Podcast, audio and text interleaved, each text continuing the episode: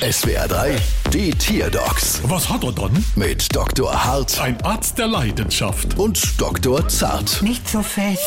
So, was haben wir dann? Es ist ein Rochen. Ich riech nix. Er ist ja auch noch unter Wasser. Und was hat er dann? Er lässt immer den Ellbogen aus dem Autofenster hängen. Was? Mama laut? Mama leise? Schon eigenartig für einen Rocher, dass er überhaupt im Auto mitfährt. Äh, nein, er fährt sogar selbst. Echt? Haben Sie es mal mit Fleischknepp probiert? Ja, aber für eine Fahrt bei offenem Fenster lässt er sogar die stehen. Was hat er denn da für einen sonderbaren Schwanz, der Rochen? Sieht aus wie ein Fuchsschwanz. Ja, das ist auch einer.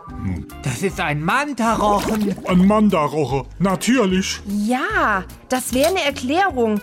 Wenn auch eine ganz schön billige. Ah, Da irren sie sich aber. Wieso? Da guck, das ist die Rechnung. Bald wieder. Was hat er dann?